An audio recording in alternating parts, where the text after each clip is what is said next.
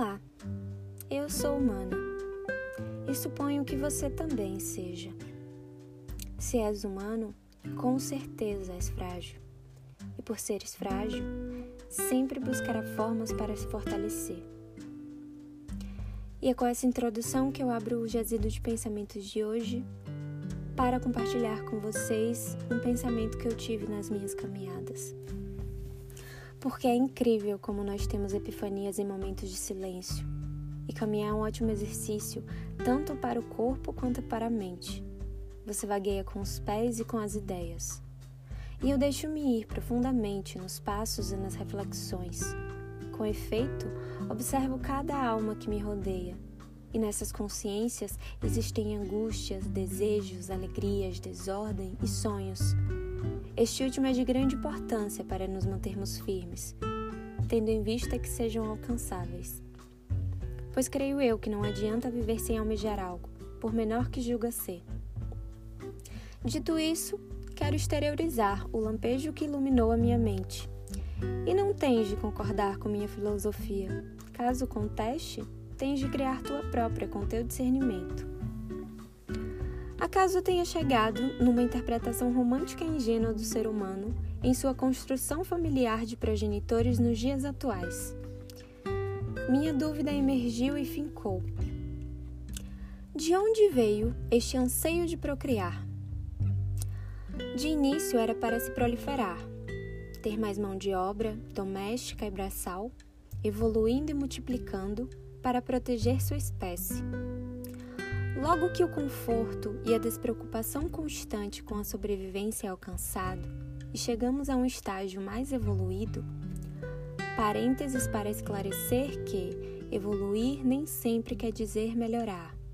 Evoluir é adaptar-se às mudanças do meio qual está inserido.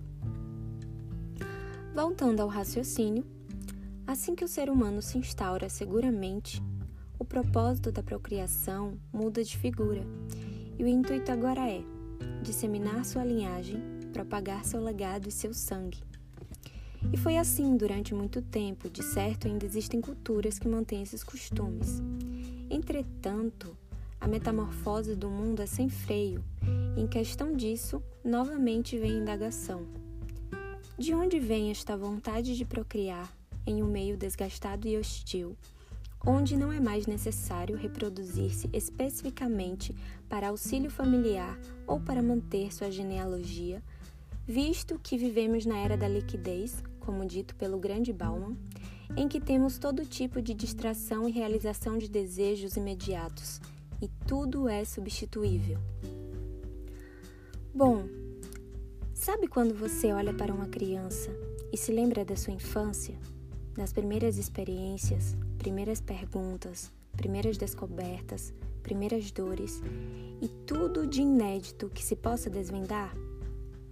É nesse momento que você vê dentro de si uma criança que foi forçada a crescer, amadurecer, ser adulto e substituir a pureza da sua alma por responsabilidades. Em suma, esta criança ainda vive em nós, mas não podemos viver nela. Daí surge o desígnio de dar origem, inconsciente, porém consistente.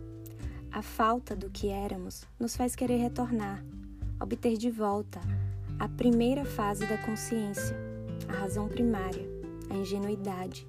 Desse modo, se busca na maternidade encontrar-se a si mesmo quando criança. Concluo que as pessoas consideradas egoístas por não desejarem ter filhos são as mais completas. Vivem em harmonia com sua criança interior e deveras deixar esta atuar de forma dominante em sua existência. Não precisamos de outro ser quando podemos ser.